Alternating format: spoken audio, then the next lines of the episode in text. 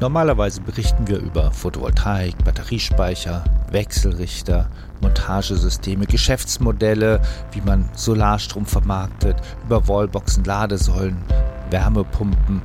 Aber eigentlich nie berichten wir darüber, wie wir arbeiten. Und da kam vor einigen Jahren eine Pressemeldung bei uns in der Redaktion an von dem Unternehmen Tesvolt, in dieser Pressemeldung hieß es, dass sie umstellen auf hierarchiefreies Arbeiten. Das hat mich sehr interessiert, denn Tesvolt ist auch nicht irgendein Unternehmen, sondern es ist einer der Marktführer im Bereich Gewerbespeicher, also Batteriespeicher für Gewerbebetriebe. Es hat ungefähr 200 Mitarbeiter und das muss man ja erstmal hinbekommen. Und vor allem, es muss funktionieren und die Frage ist, ist es wirklich hierarchiefrei? Sind es dann eher verdeckte Hierarchien, die dort sind? Wie geht es dort den Mitarbeiterinnen und Mitarbeitern? Ich bin Michael Fuß, Chefredakteur von PV Magazine. Letzten Dezember bin ich dann hingefahren. Das Unternehmen hat den Hauptsitz in Lutherstadt-Wittenberg. Das liegt ungefähr eine halbe Stunde südlich von Berlin mit dem ICE. Ich habe darüber auch schon geschrieben in unserer März-Ausgabe. Im Magazin können Sie darüber nachlesen. Das finden Sie zum Beispiel auf unserer Webseite unter www.pv-magazine.de. Aber ich denke mir, die O-Töne, die ich mitgebracht habe, die geben doch auch nochmal ein anderes Bild. Deswegen habe ich jetzt diesen Podcast daraus gemacht. Das hören wir im Folgenden.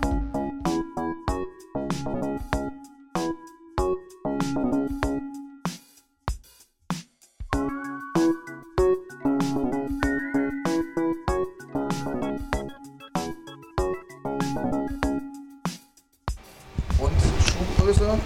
46. 46. Erst einmal bekomme ich eine Führung durch die Produktionshalle der Gigawatt Fab, wie sie das Unternehmen bezeichnet. Ja, ich bin Ingo, Ingo Falldorf. Äh, ich mache bei Tesvolt die Unternehmenskommunikation. Ich bin der Abteilung Marketing zugeordnet. Und äh, ja, genau, auch wir, wie alle Abteilungen bei Tesvolt, äh, sind agil aufgebaut. Und ähm, ja, was das bedeutet, ähm, ich, ich sage immer erstmal so, äh, um, um den Leuten zu erklären, die sich damit noch nicht so beschäftigt haben, wir sind hierarchielos. Das ist sozusagen immer erstmal das Erste. Dann, dann lachen die meisten oder verdrehen die Augen oder sagen, ja, ja, Quatsch, ja, hierarchielos, flache Hierarchien, das sagen ja alle Unternehmen. Ähm, jetzt muss man aber wirklich sagen, das wird hier bei Testvolt umgesetzt und ernst genommen. Äh, es gibt hier keine, keine Chefs, keine Führungskräfte. Auch unsere Gründer wollen nicht als Chefs angesprochen werden, werden auch jeden korrigieren, der das tut. Hier fertigt Tesvolt Batteriespeicher nach eigenen Angaben rund 8000 Stück pro Jahr und die meisten sind für Gewerbeanwendungen.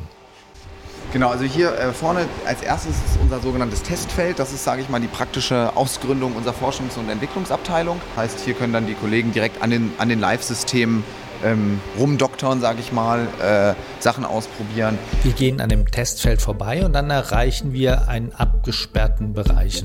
Der ist vielleicht 20 mal 20 Meter groß und in dem liegen mehrere Batteriemodule, die sind ungefähr so groß wie mittelgroße Koffer, würde ich mal sagen, auf Tischen. Und es sieht aus wie ein Fließband, was steht. Also wir haben jetzt hier schon die fertigen Module auf den Bändern stehen. Äh, in den Modulen sind jeweils die, die Batteriezellen dann drin. Und äh, was hier passiert, die werden uns ja angeliefert, ähm, sind dann aber auch schon ein paar Monate unterwegs, haben dann einen Ladezustand von nicht größer als 20 Prozent. Äh, das ist sozusagen rechtlich ja auch vorgeschrieben, weil es Gefahrgut ist. Und was hier passiert, hier werden alle Batterien einmal komplett be- und entladen um, und auf dieselbe Leistungs-, also auf dieselbe Stufe zyklisiert. Ähm, das ist ganz entscheidend, weil zum einen so äh, erkannt werden kann, äh, ob vielleicht gewisse Schädigungen beim Transport passiert sind ähm, und um die alle auf das gleiche Level zu bringen. Man sieht dort auch die Montagelinie, die sieht gegen dieses Fließband klein aus. Und das heißt, die werden da hinten zusammengebaut. Dann kommt hinter, hinter der Wand werden die zusammen. Nee, oder da, vorne, da hinten genau, in der Bei Ecke. dem linken gelben Kran hier vorne Okay. werden die zusammengebaut, dann kommen die hier aufs Band. Hier werden jetzt zyklisiert. Können hier mal rumgehen. Das ist ja auch interessant. Das heißt, dass die, das Testfeld ist deutlich größer als das Produktionsfeld. Ja, genau. Das so, weil, wahrscheinlich, weil es auch länger dauert mit dem Weil es Testen. einfach, genau, weil es das, einfach ein das, das liegen hier ungefähr, ich habe gerade mal durchgezählt, 60, 70 Batterien. ja. Aber jetzt, wie lange sind Sie hier drauf? An der Montagelinie ist Platz für vielleicht zehn Mitarbeiterinnen und Mitarbeiter. Man benötigt nicht viel Personen, um das wirklich zu bauen am Ende, denn viele Teile werden angeliefert. Es geht eher um Qualitätssicherung, um, um Sourcing und solche Sachen. Wir haben ja heute das Thema agile Organisation. Wirkt sich das auch hier in der Produktion aus? Also ist das auch in dem Sinn agil? Was bedeutet es für die Mitarbeiter hier? Ich habe nachher noch einen Kollegen äh, aus, dem, aus dem Team hier. Der kann da wahrscheinlich noch viel besser was zu erzählen. Ähm, da drüben ist er schon. Mein Name ist Norman Klaus und ich bin hier der Facility Manager am Standort. Also alles rund ums Gebäude, innen wie außen, fällt in meine Hände. Auch die Produktion selber oder sozusagen eher, dass die Temperatur stimmt und solche Sachen? Ähm, das gesamte Drumherum. Mhm. Der Aufbau der Produktion äh, liegt in den Händen der Jungs selber. Na, aber wenn sie natürlich irgendwelche Anliegen haben, dann, wenn sie sich jetzt ausdenken, wir müssten mal das und das umbauen, dann kommen sie auf mich drauf zu und dann setzen wir das gemeinsam um. Ich habe ja schon gelernt, die agile Organisation heißt, man arbeitet in agilen Teams. Was ist das Team? Wie groß ist das Team und, und was machen die anderen Teammitglieder? Also das Team an sich ist aktuell bei zwölf Personen. Wir sind kurz davor, uns zu spalten. Immer so bei zehn Personen geht ein Team auseinander. Wir werden es jetzt demnächst aufspalten in das Team Lager, Team Produktion an sich, die Produktionslinie, die Sie dort vorne sehen, und äh, das Team Containerfertigung. Ja, und das sind halt auch schon die eigene, eigentlichen Bereiche. Also Containerfertigung, Ausbau, Konfiguration etc. Dann ähm, die Linie an sich, Modulfertigung, ne, Zyklisierung und dann halt das Lagerversand. Und waren Sie vorher auch schon in agilen organisierten Unternehmen? Äh, tatsächlich noch gar nicht. Tatsächlich noch gar nicht. Also es ist eine Erfahrung, ist eine Umstellung teilweise, aber es ist äh, sehr, sehr, sehr spannend. Würden Sie unterschreiben, Sie haben wirklich keinen Chef? Noch nicht, aber wir sind auf einem guten Weg dahin. An welcher Stelle merkt man noch einen Chef? Ähm, bei den Finanzen bei den Finanzen tatsächlich, ja. Also größere Entscheidungen, die müssen halt im Team gefällt werden. Ja. Man kann jetzt nicht mit dem Geld um sich schmeißen. Ja. Gerade Umbauten an der Linie sind sehr kostspielig teilweise. Ja. Aber das kriegen wir eigentlich ganz gut hin. Aber das heißt, da entscheidet dann auch das Team drüber an der Stelle oder? Das Team an sich entscheidet, was umgebaut wird. Und dann haben wir die Teamrolle des Ökonoms die jetzt nicht von mir per se ausgefüllt wird, sondern von jemand anders. Aber, und der hat dann die Hoheitsgewalt, ob wir uns das noch leisten können oder nicht. Wer bestimmt, wer der Ökonom ist? Das Team selber. Also insofern kann man schon sagen, genau. könnte das Team auch sagen, du bist jetzt nicht mehr der Ökonom? Hm, könnte es ja, aber die, die Rollen, die werden vorher schon sorgfältig abgewogen. Also es wird dann schon auf die Stärken und Schwächen von jedem Einzelnen geguckt und dann entscheidet das Team gemeinsam, wer tatsächlich dann, weil wir wollen ja nicht, dass das ähm, heute so, morgen so, sondern es soll ja schon eine Struktur in dem Team geben. Und wie ist so das Gefühl? Wie fühlen Sie sich in, dem, in der Situation, dass diesem Agil, dieser agilen Struktur? Ja, wie gesagt, das ist spannend, das ist gewöhnungsbedürftig auf jeden Fall, aber spannend, ja. Und man kann tatsächlich auch relativ schnell ähm, auch größere Projekte sehr gut umsetzen dadurch. An welcher Stelle ist es gewöhnungsbedürftig?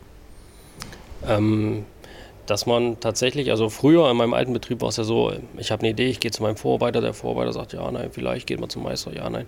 Und jetzt ähm, komme ich mit, dem Idee, mit der Idee im Team an und sage, hey Leute, wie sieht's aus? Wollen wir das mal machen? Und das Team sagt, hey, ja, cool, machen wir. Und dann, dann fange ich selber an, sage ich mal, das Projekt voranzutreiben. Und das ist schon anders, aber effektiv. Wo es im anderen Unternehmen der Chef bestimmt hätte, wer das genau. Projekt sozusagen welche Aufgaben übernimmt. Genau. Oder ob es überhaupt zustande kommt. Aber das heißt, jetzt muss man, das sind zwölf Menschen in dem Team, das muss man elf andere Menschen überzeugen, wo man vorher nur einen Menschen überzeugen musste. Das ist richtig, aber man bekommt halt auch viele Meinungen wiedergespiegelt. Das ist, ähm, finde ich, auch sehr wichtig, dass man nicht nur seinen Kopf durchsetzt, sondern sich miteinander auseinandersetzt. Ja. Also im Endeffekt, alle müssen ja dann in dem Bereich arbeiten. Und wenn nur einer seinen Kopf durchdrückt, ist es halt sehr schwierig. Das ist hier ein bisschen anders. Ja. Arbeiten ohne Chef, das ist ja für viele wirklich gar nicht vorstellbar in unserer heutigen Arbeitswelt. Ich treffe bei Teswold und trotzdem etliche Mitarbeiter, die ihre Situation wirklich so empfinden. Ich habe jeden, den ich getroffen habe, danach gefragt. Den Ursprung hat diese Organisationsform allerdings in der Softwarebranche. Und das heißt dort nicht hierarchiefrei direkt, sondern es heißt agiles Arbeiten. Und da gab es vor 20 Jahren sogar ein Manifest. Und das habe ich mir von einer Wissenschaftlerin aus München erklären lassen. Mein Name ist Stephanie Porschen-Hug. Ich bin Sozialwissenschaftlerin am Institut für sozialwissenschaftliche Forschung.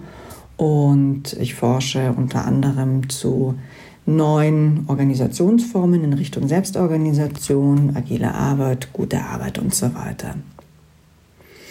Warum hat sich gerade in der Softwareentwicklung agiles Arbeiten in hierarchiearmen Organisationen entwickelt mit dem agilen Manifest? Ähm, also prinzipiell ist äh, hierarchiearmes ähm, Organisieren nicht auf die Softwareindustrie beschränkt. Das mal vorweg. Es gingen da aber starke Impulse davon aus, mit eben diesem Konzept des agilen Manifestes, dass ähm, die Selbstorganisation, die Rolle der selbstorganisierten Teams in den Mittelpunkt gestellt hat. Also Teams sollen selbst entscheiden können, wie sie ihre Aufgaben am besten erfüllen und ähm, haben dafür Rahmenbedingungen, wie sie ähm, die Arbeit gestalten können, ähm, auf Augenhöhe arbeiten, Abstimmungsprozesse bewältigen und so weiter. Das, ähm, dieser Impuls der zum selbstorganisierten Arbeiten ist ähm, ja weiter verbreitet worden, hat die Runde gemacht und hat auch andere Arbeitsfelder inspiriert. Wie passend oder nicht passend das Konzept dort auch immer ist, das sei jetzt mal dahingestellt. Oft sind es also nicht ganz Unternehmen, sondern nur einzelne sogenannte agile Einheiten, die in hierarchischen Unternehmen arbeiten. Das kann auch zu Schwierigkeiten und Widersprüchen führen. Das ist ein großes Thema und dazu hat Stephanie Porschenhück ein Buch herausgegeben. Manche Kritiker merken auch an, dass es oft nur hierarchiefrei aussieht. Nur wenige Geschäftsführer oder Geschäftseigner, Gesellschafter wagen den Sprung, Hierarchien wirklich komplett abzuschaffen. Ein wichtiges Stichwort ist auch noch die Startup-Kultur. Ähm, ja, da gibt es natürlich dann eben mit dem Aufbau auf der grünen Wiese die Idee, das vielleicht etwas anders zu gestalten, die Unternehmensorganisation dann eben selbstorganisierter aufzubauen. So ein Startup ist oder war Testvold sieben Jahre alt. Ja, erstmal herzlich willkommen hier in der Lutherstadt Wittenberg, im Herzen von Europa. Ich spreche jetzt mit Daniel Hannemann. Er hat vor sieben Jahren Testvold gegründet, zusammen mit Simon Schandert. Und zumindest auf dem Papier ist er immer noch Geschäftsführer. 2018 hat er aber mit der Umstellung zum agilen Arbeiten angefangen. Auch ihn frage ich, ob es hier wirklich keinen Chef gibt. Wir unterscheiden zwei Ebenen. Einmal die rechtliche Anforderung, wo halt im Handelsregister steht, wer der Chef ist. Aber innerhalb der Organisation leben wir das, nur, leben wir das nicht so. Ich selber bin Mitglied eines Teams, aber auch äh, der Simon Schandert, Mitgründer und äh, Geschäftsführer, ist auch ein Teil eines Teams. Und in diesen Teams äh, treffen wir unsere Entscheidungen aktiv mit. Jeder weiß auch im Unternehmen, wer was entscheidet, wer was äh, verantwortet. Und alle wesentlichen Entscheidungen treffen wir gemeinsam für die Zukunft des Unternehmens. Das war ja nicht immer so. Wie kam es dazu? Ja, wenn man ein Unternehmen gründet, dann ist es halt so, wenn man ein Start-up hat, am Anfang ist alles cool, äh, das machen wir ähm, ohne Probleme. Testvolt war wie so ein Rennauto, wir sind mit 300 km/h durch die Kurve gerast, keine Kurve konnte steil genug für uns sein. Und dann kamen wir so auf ca. 30, 40 Mitarbeiter und dann war der Ruf da, naja, wir brauchen doch jetzt eine Hierarchie, wir brauchen noch Vicepräsidenten, wir müssen noch ein skalierbares System für die Zukunft haben. Wir haben es ja gelernt beim Studium, wie man sowas macht und das hat man dann umgesetzt. Was haben Sie studiert? Ähm, ich selber habe Informatik studiert und Nachhaltigkeitsmanagement und hatten dann das umgesetzt und das führte dann aber dazu, dass wir plötzlich dann mit einem Plattenreifen in der Box saßen und nichts funktionierte mehr. Keiner wusste, äh, wie man jetzt Innovation macht. Ähm, wir hatten Bürokratien, die Menschen haben sich hinter den Chefs versteckt, die Leute hatten plötzlich Angst, Neues anzufangen, hatten Angst, Fehler zu machen, weil sie könnten ja dann dafür bestraft werden. Also all die großen Nachteile aus der Hierarchie ähm, haben uns dann eingeholt wie ein Bumerang. Und das heißt, wie ging es dann weiter? Naja, wir waren dann, Simon und ich, wir waren dann so verzweifelt gewesen, dass wir dann eines Tages ähm, in den Himmel geschaut hatten und nach Antworten gesucht haben. Und dann sahen wir einen Vogelschwarm. Und das Interessante bei einem Vogelschwarm, dass es da ja keinen Chef gibt. Und der größte Vogelschwarm der Welt hat 4,5 äh, Millionen Vögel, also das sind Wellensittiche. Und da gibt es keinen Vicepräsidenten oder keinen Chef, der sagt, wir fliegen jetzt nach links, wir fliegen nach rechts. Oder wenn ein großer Greifvogel in diesen Vogelschwarm reinfliegt, das muss man sich wirklich mal angucken, fliegen sich die Vögel auch nicht über den Haufen. Ähm, das heißt, die Vögel haben eine Intelligenz, die dafür sorgt, dass sie mit Regeln oder was auch immer sie machen, immer dafür versuchen, im Schwarm zu bleiben und äh, gemeinsam ihre Ziele zu erreichen. Auch wenn es nur zum Schluss das Überleben ist. Bleiben wir erstmal bei dem Punkt Innovation, also dass das innovativer ist, das agile oder hierarchiefreie System. Ähm, das Sie haben ja auch gesagt, es gab dann weniger Innovationen, bevor Sie die Entscheidung getroffen haben. Ähm, nehmen wir mal ein Beispiel aus der letzten Zeit. Da wurden ja die Halbleiter, der Halbleiteranteil an der neuen Batterieserie wurde ja um 80 Prozent reduziert. Ähm, Wie ist das in dem agilen System vor sich gegangen? Also wer hat Ihnen das Ziel gesetzt, der Entwicklungsabteilung, das zu machen? Ja, das, die, wir haben, wir bei Testford arbeiten kundenfokussiert. Das heißt, wir bei Testford verstehen erstmal das Kundenproblem und arbeiten dann eine Lösung für den Kunden aus. Und das Problem in der Halbleiter war, dass wir festgestellt haben, dass wir nicht annähernd genügend Halbleiter-Bauteile bekommen, um die Kundennachfrage ansatzweise zu bedienen. Und dieses Problem wurde im gesamten Unternehmen geteilt. Also Einkauf hat herausgefunden, dass die Halbleiter zu wenig sind und hat das dann entsprechend im gesamten Unternehmen vorgestellt. Und so waren alle Vertreter aus den Teams bei Testvolt dabei gewesen. Was ist ein Team bei Testvolt? Ein Team besteht aus zehn ähm, Testvoltianern, maximal. Und wenn es mehr Team, wenn es mehr Teammitglieder werden, dann teilen sich diese äh, organisch immer weiter, wie in einem menschlichen Körper in der Zellteilung. Und diese Teams haben dann das Problem mitgenommen und haben dann versucht, eigenständig, verantwortungsvoll und selbstbestimmt darauf Lösungen zu erarbeiten. Und dann kam das Entwicklungsteam und hat gesagt, wir bauen einen neuen Speicher. Dann kam das Entwicklungsteam zum Beispiel. Wir unterscheiden ja mehrere Teams bei uns. Wir haben Hardwareentwicklung, wir haben Batteriemanagementsystementwicklung, wir haben Softwareentwicklung, wir haben Zertifizierung. Kam dann heraus, okay, wir haben die Möglichkeit, 80 ähm, Prozent an Halbleitern, insbesondere an Chips, äh, einzusparen durch eine intelligentere Software, die das System auch noch sicherer macht. Das heißt, mit der E-Serie wurde innerhalb von sechs Monaten ein neues Produkt kreiert, was 80 Prozent weniger Halbleiter hat und ähm, ausgezeichnet wurde auch vom TÜV Rheinland als der sicherste Speicher, den man in Europa kaufen kann. Das verlangt aber, dass man Mitarbeiter hat, die auch dann wirklich so, so viel weiterdenken. Genau, und das schaffen wir, wenn wir keine Hierarchien haben, denn in der Hierarchie denkt man, der Chef äh, entscheidet alles und denkt für alle mit. Und dann verstecken sich die Menschen hinter den Chef. Das wollen wir nicht, sondern die Verantwortung ist ähm, in den einzelnen Rollen und in den Teams veranlagt. Und die können dann operativ auch selbst entscheiden, wie viel Chips sparen sie ein und können dann auch mit anderen Teams vereinbaren, wenn wir das einsparen, wie muss die Software äh, aussehen. Und die Erfahrung der Menschen zeigt auch, wenn sie Verantwortung übernehmen, dass sie dann auch immer die richtigen Entscheidungen für das Unternehmen und für den Kunden treffen.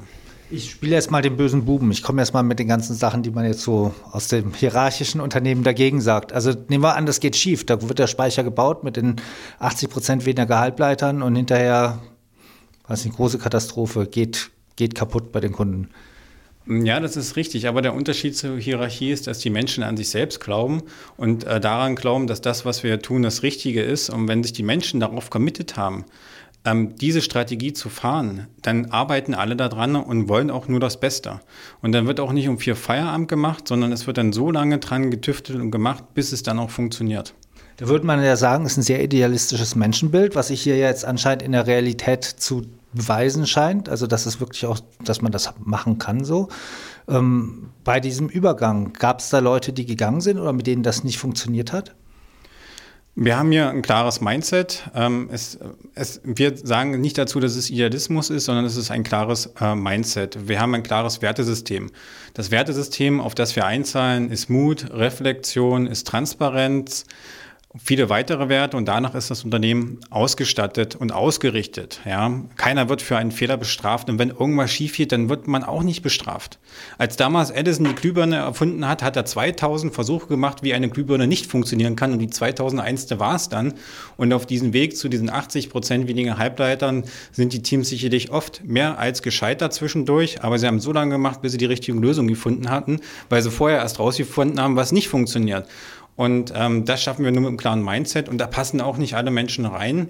Und wir nehmen nur die mit auf die Reise mit, die wirklich fest daran glauben, warum sie hier sind und welches Werteversprechen wir selbst uns geben und an das wir auch glauben. Klappt es das in den Bewerbungsgesprächen rauszubekommen? man hat ja nicht so lange Zeit, um das richtig einzuschätzen. Die Bewerbungsgespräche sind bei uns äh, sehr tief gestaffelt. Ähm, die Teams entscheiden selber darüber, also die Menschen innerhalb der Teams entscheiden erstens selber darüber, wen sie einstellen. Also es gibt bei uns keine Human Resources Abteilung, die dann irgendwelche Entwickler einstellt, sondern die Menschen bei uns planen selber ähm, die Stellen für nächstes Jahr auf planen dann auf, wem brauchen sie als Softwareentwickler und rekruten dann auch selber, also führen auch selber die Bewerbungsgespräche.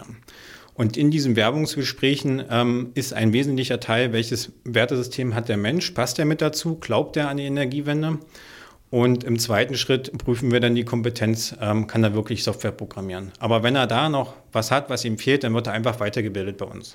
Weil wir brauchen wirklich die Menschen, die wollen. Ich habe mir natürlich genauer erklären lassen, wie das funktioniert. Die Teams wählen diejenigen, die drei Funktionen erfüllen müssen. Das sind die Funktionen, die man normalerweise mit Führung assoziiert. Das sind der Ökonom, der agile Coach und der Teamlink. Der Teamlink kümmert sich zum Beispiel um den Austausch und die Koordination zwischen den Teams. Beim Ökonom ist es ja eigentlich auch klar, was es bedeutet und der agile Coach, der hilft eben bei den Meetings. Die gewählten Vertreter kommen auch noch in den sogenannten teamübergreifenden Runden dann zusammen. Also die Ökonomen mit den Ökonomen, die Teamlinks mit den Teamlinks und die agilen Coaches mit den agilen Coaches der anderen Teams. Genau, also es gibt ja in jedem Team einen Ökonom, also sozusagen eine Person, die das Teambudget verwaltet. Wichtig, nicht verwaltet, also verwaltet, sondern nicht bestimmt. Ähm, und die sitzen zusammen in einer großen Runde, wo alle Teamökonomen zusammenkommen und die machen im Prinzip auch die Gesamtbudgetplanung für das Unternehmen und die müssen dann natürlich gucken, was wünschen, was ist gewünscht an Stellen, wie viel Geld haben wir, zusammen mit der, mit der Finanzbuchhaltung natürlich und die finden dann zusammen eine Lösung, so dass im Optimalfall äh, möglichst viele Wünsche erfüllt werden. Alles geht natürlich nicht. Ja. Das heißt, es gibt eine Ökonomenrunde als, ich sage es jetzt mal böse, heimlichen Chef des Unternehmens? Naja, letztlich kann man natürlich immer irgendwo, wenn was delegiert wird, unterstellen, dass es dann der Chef ist. Das Team sagt, okay, dieser Person trauen wir zu, äh, diese Entscheidung für unser Team treffen zu können. Ja, also es ist eine Delegation. In der Ökonomierunde wird zum Beispiel entschieden, ob Ressourcen bereitgestellt werden für neue Stellen, die die Teams für sich anfordern. Die Entscheidungen fallen dann nach dem sogenannten Consent-Prinzip. Das bedeutet, es müssen am Ende nicht alle zustimmen, aber es darf niemand mehr dagegen sein. Also wenn jemand dagegen ist, dann muss er ein schwerwiegenden Einwand haben und diesen begründen. So haben mir das Testvolt-Mitarbeiter erzählt. Und wer was bewegen will, der muss dann halt nicht mehr ein Chef, sondern der muss alle überzeugen, an der Stelle nicht zu mauern.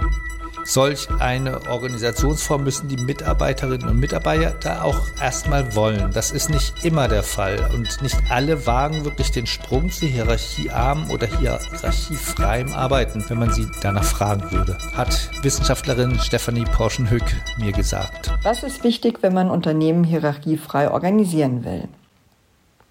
Zunächst erscheint es mir wichtig, dass die Mitarbeiter beziehungsweise die Mitarbeiterinnen dafür bereit sind. Ich kenne Fälle, in denen abgestimmt wurde, ob beispielsweise von einem Direktoratsmodell in die Selbstverwaltung gewechselt werden soll und das wurde von den Mitarbeiterinnen abgelehnt. Es ist im Grunde schon interessant, dass die meisten von uns als Staatsbürger die Demokratie bevorzugen, aber in der Unternehmensorganisation die fremdbestimmte Arbeit noch immer dominiert. Und dann muss man aber auch sagen, dass gleichzeitig die hierarchische und bürokratische Betriebsorganisation aber auch mm, in einigen Punkten effizient ist. Man denke nur an die Verantwortungszuschreibung. Mm, mit dem Aufbau von Bottom-up-Strukturen haben wir veränderte Entscheidungsrichtungen. Wir haben aber damit noch keinen Schutz von der neuen Bürokratie von unten. Und das muss man berücksichtigen, wenn man die Absicht hat, Gestaltungsspielräume für ähm, das Arbeiten zu eröffnen durch neue Organisationsformen, wenn man Raum und Zeit für informelle und erfahrungsgeleitete Arbeitspraxis eröffnen will, da sind die neuen Organisationsformen tatsächlich mh, hm, fruchtbarer Boden, aber noch kein Garant, dass das dann besser gerahmt wird. Kommen wir also zu den Gegenargumenten, die Skeptiker gerne vorbringen. Lilly Stallbaum arbeitet bei Tesvolt in der Personalabteilung. Sie ist überhaupt nicht skeptisch. Im Gegenteil, sie, sie ist begeistert von dem, was bei Tesvolt passiert. Das merkt man sofort, wenn man mit ihr spricht. Aber sie studiert Personalmanagement im dualen Studium und ist deswegen auch an der Hochschule. Und dort sieht es anders aus, erzählt sie. Was sagen die Dozentinnen und Dozenten dazu? Wissen Sie das? Ähm, teilweise ja, natürlich, wenn äh, ich Vorlesungen habe und sie erzählen dann von den klassischen Hierarchiemodellen, komme ich, grätsch ich immer rein und sage, hey, ich kenne das anders, wie seht ihr das? Ähm, da ist manchmal tatsächlich auch ein bisschen Überforderung, weil sie es einfach nicht kennen, weil es so ein seltenes Konzept ist. Ähm, aber sie sind dem offen gegenüber und dann auch neugierig und hinterfragen, ja, wie macht ihr denn das, wenn ich eigentlich das Modell jetzt vorstelle und es gesagt wird, es benötigt einen Chef. Und glauben die das dann, dass es funktioniert? Ich denke, sie zweifeln, aber ähm, glauben das schon, ja. Also finden es wirklich sehr, sehr spannend. Ähm, viele sagen wirklich, dass sie es sich nicht vorstellen können, dass man es mal erlebt haben muss. Aber genau das kann ich nur mitgeben. Man muss hier bei Tesswort einfach mal gearbeitet haben, um zu sehen, dass dieses agile Prinzip, was wirklich so klasse ist, damit jeder sein Potenzial ausleben kann, funktioniert. Auch Stefan Kühl ist skeptisch. Er ist Professor für Soziologie an der Universität Bielefeld und Senior Consultant bei Metaplan. Der Systemtheoretiker unterscheidet bei Unternehmensorganisationen die formale Seite, die informale Seite und die Schauseite. Mit der Schauseite präsentieren sich die Betriebe. Auf der Straße würde man sagen, ist nicht immer drin, was draufsteht. Hierarchie habe heute einen negativen Beigeschmack, sagt er, und deswegen erscheint sie oft nicht mehr legitim.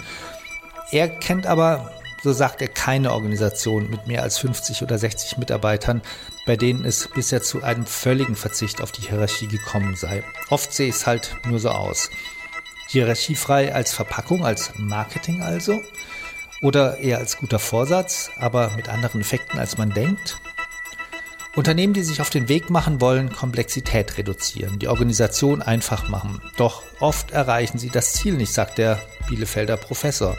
Oft verlagere man die Komplexität nur auf andere Ebenen. Am Schluss müssen sich nämlich die autonomen Einheiten koordinieren und das ist eine große Herausforderung. Und nicht nur das, bei flachen Hierarchien, so kühl, nehmen sogar auch die Machtkämpfe oft zu. Daniel Hannemann von Teswold kennt diese Argumente und die Probleme. Die Dominanz des Menschen entsteht ja darauf, äh, weil er relativ viel Erfahrung hat oder weil er auch aus der Hierarchiewelt so geprägt ist. Wichtig dabei ist auch für das Miteinander, dass wir diese Dominanzen ähm, so coachen. Also wir machen das, wir haben spezielle agile Coach, wir haben Moderationsmöglichkeiten ähm, äh, und Taktiken, wie wir es schaffen, dass alle in der Gruppe zu Wort kommen und nicht nur einer redet.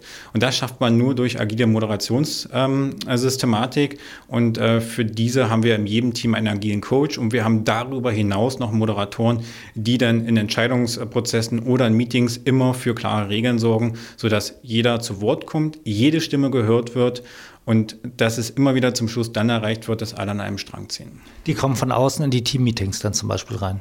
Die kommen von außen in den Teammeetings rein, aber jedes Team hat auch einen äh, ausgebildeten agilen Coach, der auch moderieren kann.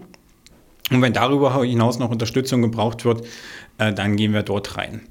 Ähm, wie kommt eigentlich dieser Innovationsprozess zustande? Konflikte sind extrem wichtig. Ähm, wir fördern auch aktiv äh, Konflikte innerhalb der Organisation, denn dadurch entsteht nachher Innovation. Ähm, wir sitzen ja nicht alle hier im Kreis und freuen uns. So kann man sich die agile Organisation nicht vorstellen, sondern wir fördern aktive inhaltliche Konflikte. Ja, was ist das Beste für den Kunden? Ja, und dann geht es auch in die Konfliktphase. Wichtig dabei ist es, dass es nie in die persönliche Konfliktphase kommt. Ja, also wenn es auf persönliche Ebene gibt, haben wir hierfür auch wieder spezielle Coaches, die das dann auch wieder die persönlichen Konflikte in Moderation wieder aufheben. Denn das ist das Schlimmste, was passieren kann. Das geht ein bisschen in eine andere, in eine Richtung, die ich auch noch fragen wollte. Und zwar, oft ist es ja so in solchen Gruppenstrukturen, dass ähm, sich Leute auch nicht wehtun wollen. Das heißt, ähm, das, das heißt, ja, den lassen wir mal mit dem machen, ich mache mein Ding und am Schluss sagen, ist alles super. Ähm, dabei findet man es vielleicht gar nicht super. Erstmal muss man äh, wissen, an welches Ziel man arbeitet. Wir nutzen bei uns mhm. äh, bei Testwort ein OKR-System, das heißt, wir arbeiten nach klaren Zielen. Was das heißt ein OKR? Ähm, Objective Key Results. Ähm, das hatten wir uns aus Amerika abgeschaut, von Google und LinkedIn zum Beispiel, die also eine, eine Zielstruktur entwickeln. Das heißt, im Unternehmen sind ähm, Testwortianer gewählt worden, die die Strategie der Zukunft entwickeln. Und die Strategie ist zum Beispiel, wir wollen den sichersten Batteriespeicher in Europa haben. Das ist aber nur was wir erreichen wollen. Aber wie wir das erreichen wollen, müssen die Teams nachher für sich rausfinden. Also das QM-Team, das Software-Team und das Zertifizierungsteam muss sich dann selber ein Ziel setzen, wie sie dieses Ziel erreichen wollen. Wie wollen wir der sicherste Batteriespeicher in Europa werden? Und danach arbeiten dann die Menschen zielgerichtet. Der Mensch braucht immer ein Ziel, ansonsten passiert das, äh, was du gerade gesagt hast. Und das andere ist, ähm, was ja dann auch gern passiert ist, dass es so komische Kompromisse gibt. Also einer macht einen Vorschlag, der anderen dem gefällt das nicht so ganz, dann kommt da noch was dazu, dann bringt man am Schluss Sachen zusammen, die gar nicht so gut zusammenpassen. Ähm, Genau, Kompromisse werden oft in der Hierarchie gemacht. Und damit das bei uns nicht passiert, äh, siehst du auch hier links neben dir den Nils. Das ist unser Kunde und jeder. Das ist eine Pappfigur, die hier steht. Genau, die steht in jedem Meetingraum und wir hinterfragen alle unsere Entscheidungen und Kompromisse. Ist denn das das Richtige jetzt für den Kunden? Und danach entscheiden wir. Und nicht das, was wir persönlich wollen oder einen grünen oder pinken speichern, sondern was will der Kunde wirklich. Wissen die Kunden eigentlich über die Struktur?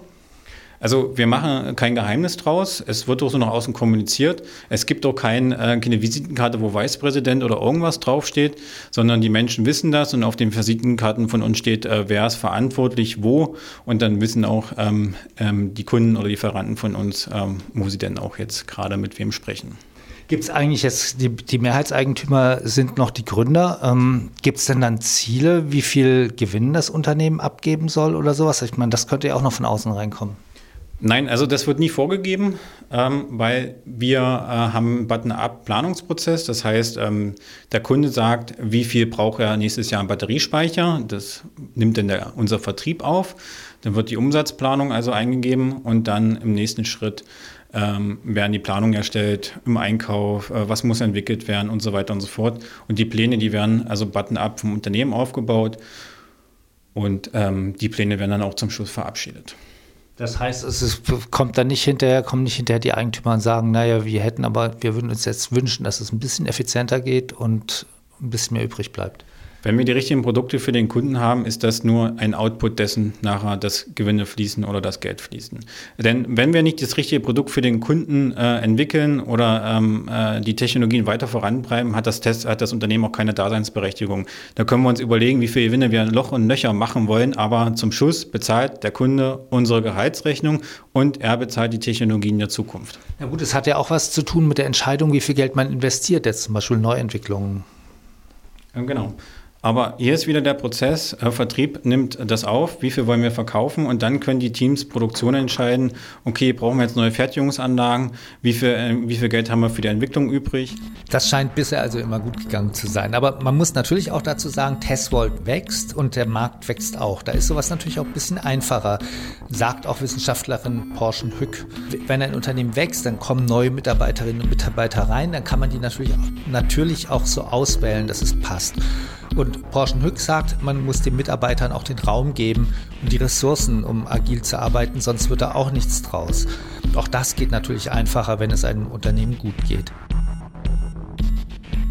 Ich bin Christine Germeroth ähm, und äh, ich betreue hier das interne E-Learning. Also wir machen ganz vieles äh, digitales Lernen auch für unsere Mitarbeiter hier und das ist quasi mein Bereich. Und das ist ja, was, was ist das für ein Team? Weil wir reden ja hier über agile Teams. Ja. Einen Chef haben Sie ja nicht, oder? Nee, einen Chef habe ich nicht und darüber bin ich auch sehr froh, muss ich sagen. Also ähm, so eine Arbeitsweise ist für mich auch neu gewesen, aber äh, kann es mir gar nicht mehr anders vorstellen. Also wir sind, äh, ich arbeite im Team Academy und wir kümmern uns um Aus- und Weiterbildung quasi für unsere externen Kunden, aber eben auch für unsere Mitarbeiter. Ähm, und das ist das, was ich quasi betreue und ich habe ähm, wahnsinnig viel Eigenverantwortung, ähm, kann ganz viel eigene Ideen einbringen und da steht halt nicht der Chef dahinter, der ähm, Sachen vorgibt. Das finde ich persönlich total toll. Was hätte denn zum Beispiel jetzt im Unternehmen davor, wo Sie waren, ein Chef vorgegeben, was Sie jetzt hier selber entscheiden konnten? Naja, also ich sag mal so, man hat ja, es gibt ja gute Chefs, es gibt weniger gute Chefs. Äh, ich habe da auch in meiner beruflichen Laufbahn alles schon miterlebt. Ähm, der kann natürlich sagen, nee, so machen wir das jetzt nicht. Ähm, das kann mir hier genauso passieren, wenn mein Team sagt, nee, ähm, das gefällt uns so nicht, dann äh, heißt das nicht nur, weil ich eine Idee habe, dass ich das auch machen kann. Ganz so einfach ist es dann doch nicht. ähm, aber grundsätzlich kann ich einfach meine Ideen voranbringen, einfacher und kann die quasi mit guten Argumenten natürlich ähm, vorantreiben. Das heißt, jetzt ist das ganze Team der Chef. Jetzt ist das ganze Team, naja, so ganz so einfach ist es auch nicht. also äh, ich weiß nicht, wie, wie sehr wir da ins Detail gehen, aber das ist schon sehr aufgeteilt. Also es ist nicht, dass auf einmal alle ähm, Recht haben mitzusprechen. Da guckt man schon genau, also um was für Entscheidungen es gibt. Es gibt da auch Regeln. Also agil heißt nicht, es ist das totale Chaos. Es gibt auch bei uns ganz viele Regeln, aber es ist halt nicht, dass das eine Person verkörpert. Was wäre denn so eine Regel? Na, zum Beispiel geht es darum, also was früher ähm, eine Person innehatte, also die klassische, der klassische Chef, der kümmert sich um Personaleinstellungen, der kümmert sich vielleicht auch noch ums Budget und etc. etc. Das äh, teilt sich hier bei uns aktuell quasi drei Personen auf. Also drei Personen im Team äh, übernehmen die Rolle des Chefs. Also die haben neben ihrer ähm, Expertise, zum Beispiel bei mir im Bereich E-Learning, ähm, sagen wir, okay, da ist jetzt auch jemand, der kümmert sich darum, dass Informationen im Team weitergegeben werden, dass äh, jemand Budget verwaltet. Das teilen wir uns im Team auf. Und das muss natürlich auch gut organisiert sein und ähm, nur dann funktioniert es auch. Kam das schon mal vor, dass in Ihrem Team jemand gesagt hat, das ist jetzt aber nicht so gut gelaufen? Absolut, ja. Das kommt auch vor und das ist auch ähm, ganz normal. Und dann wird darüber diskutiert. Und ähm, da wird dann quasi einfach offen geredet und gesagt, hey, das war jetzt nicht so gut, was machen wir denn da? Also alles sehr lösungsorientiert. Manche Dinge lassen sich einfach nicht so genau fassen. Ob etwa am Ende die formale Rolle des Geschäftsführers, die Daniel Hannemann innehat, nicht doch noch zum Tragen kommt oder ob sich informelle Strukturen entwickeln, die Entscheidungen dann noch intransparenter machen können als in knallharten Hierarchien. Doch die Linie, die Hannemann vorgibt, ist eindeutig. Das zeigt sich auch bei der Frage nach dem Gehalt. Ja, äh, genau. Wir haben dafür äh, einen Weihnachtsbriefprozess. Das heißt, jeder Tesfordianer kann im Jahr einmal zu Weihnachten einen Brief schreiben und dort schreibt er dann rein, ich habe ähm, zum Beispiel 10% äh, mehr Gehalt verdient, weil ich ähm, eine tolle Idee hatte, um 80% mehr Halbleiter einzusparen. Dieser Wunsch, dieser Weihnachtsbrief wird dann öffentlich im gesamten Unternehmen gemacht. Also alle 200 Mitarbeiter sehen den Wunsch dieses Mitarbeiters. Und dann bekommt äh, dieser Tesfordianer Feedback von allen Mitarbeitern oder von Teilen der Mitarbeiter, alle, die ihm Feedback geben wollen, die schreiben dann dazu, ja, das war grandios, das hast du dir wirklich verdient, danke für deinen Einsatz. Dann kriegt er dieses Feedback. Es ist sehr, sehr wertvolles Feedback. Teilweise werden Feedbacks auf drei Seiten zusammengeschrieben zu diesem jeweiligen ähm, Testwortianer und dann liest man da schon raus, ob er das verdient hat oder nicht. Und dann hat er das Feedback und dann kann der Testwortianer selbst entscheiden, ob er die 10% nimmt oder nochmal drüber nachdenkt. Vielleicht sind es doch noch 5%. Aber es ist schlussendlich seine persönliche Entscheidung. Das heißt, wenn er sagt, ich will sie jetzt wirklich haben, dann macht er sich vielleicht unbeliebt bei anderen, aber er kriegt sie dann. Genau, er kriegt sie dann. Ähm, wir müssen da aber aufpassen. Wir haben ja, ähm, die Teams entscheiden ja selbst, wen sie einstellen und sie können auch selber darüber äh, entscheiden, wen sie entlassen. Wie oft ist das schon passiert, dass ein Team entschieden hat, also mit dir wollen wir nicht mehr? Also es kommt vor, äh, insbesondere ähm, in Probezeiten, aber durch diese iter iterativen Prozesse, insbesondere im Bewerbungsverfahren, haben wir eine absolut sehr geringe Fluktuation innerhalb des Unternehmens und äh, insbesondere nur in den Probezeiten kommt es dann hier ähm, im gemeinsamen Einvernehmen dann oft nicht dazu, dass die Probezeiten verlängert werden. Aber führt das dann nicht zu explodierenden Gehaltsstrukturen?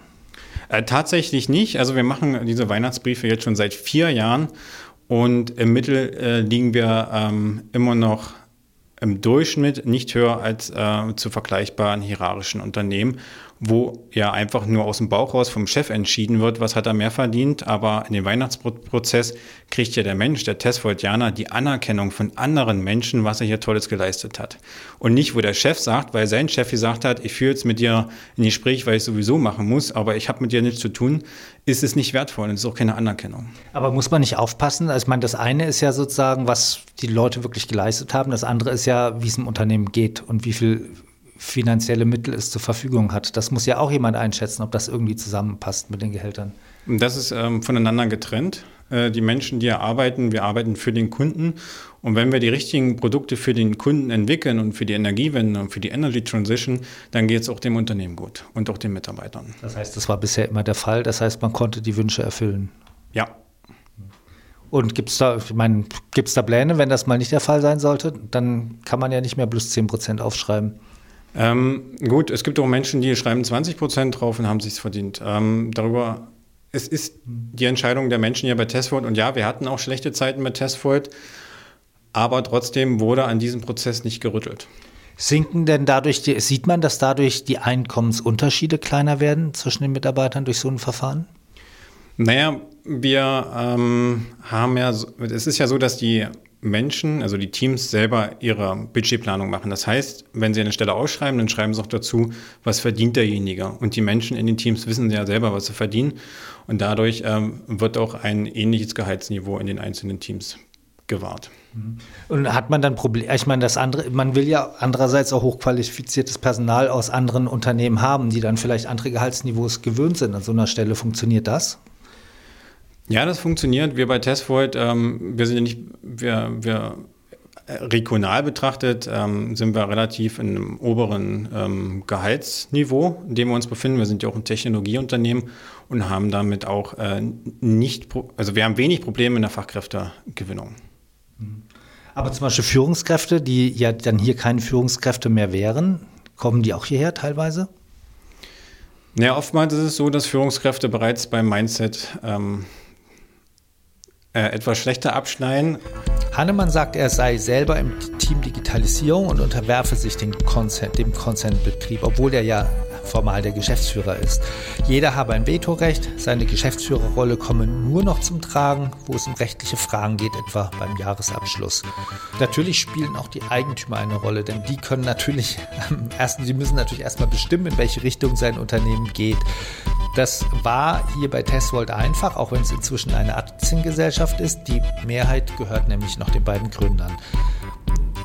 Die anderen Gesellschafter, so sagt Daniel Hannemann, das sind zum Beispiel ein Risikokapitalfonds von Sachsen-Anhalt und das Fürstentum Liechtenstein und noch einige kleine weitere Shareholder, die würden auch dahinter stehen, hinter dieser Entscheidung.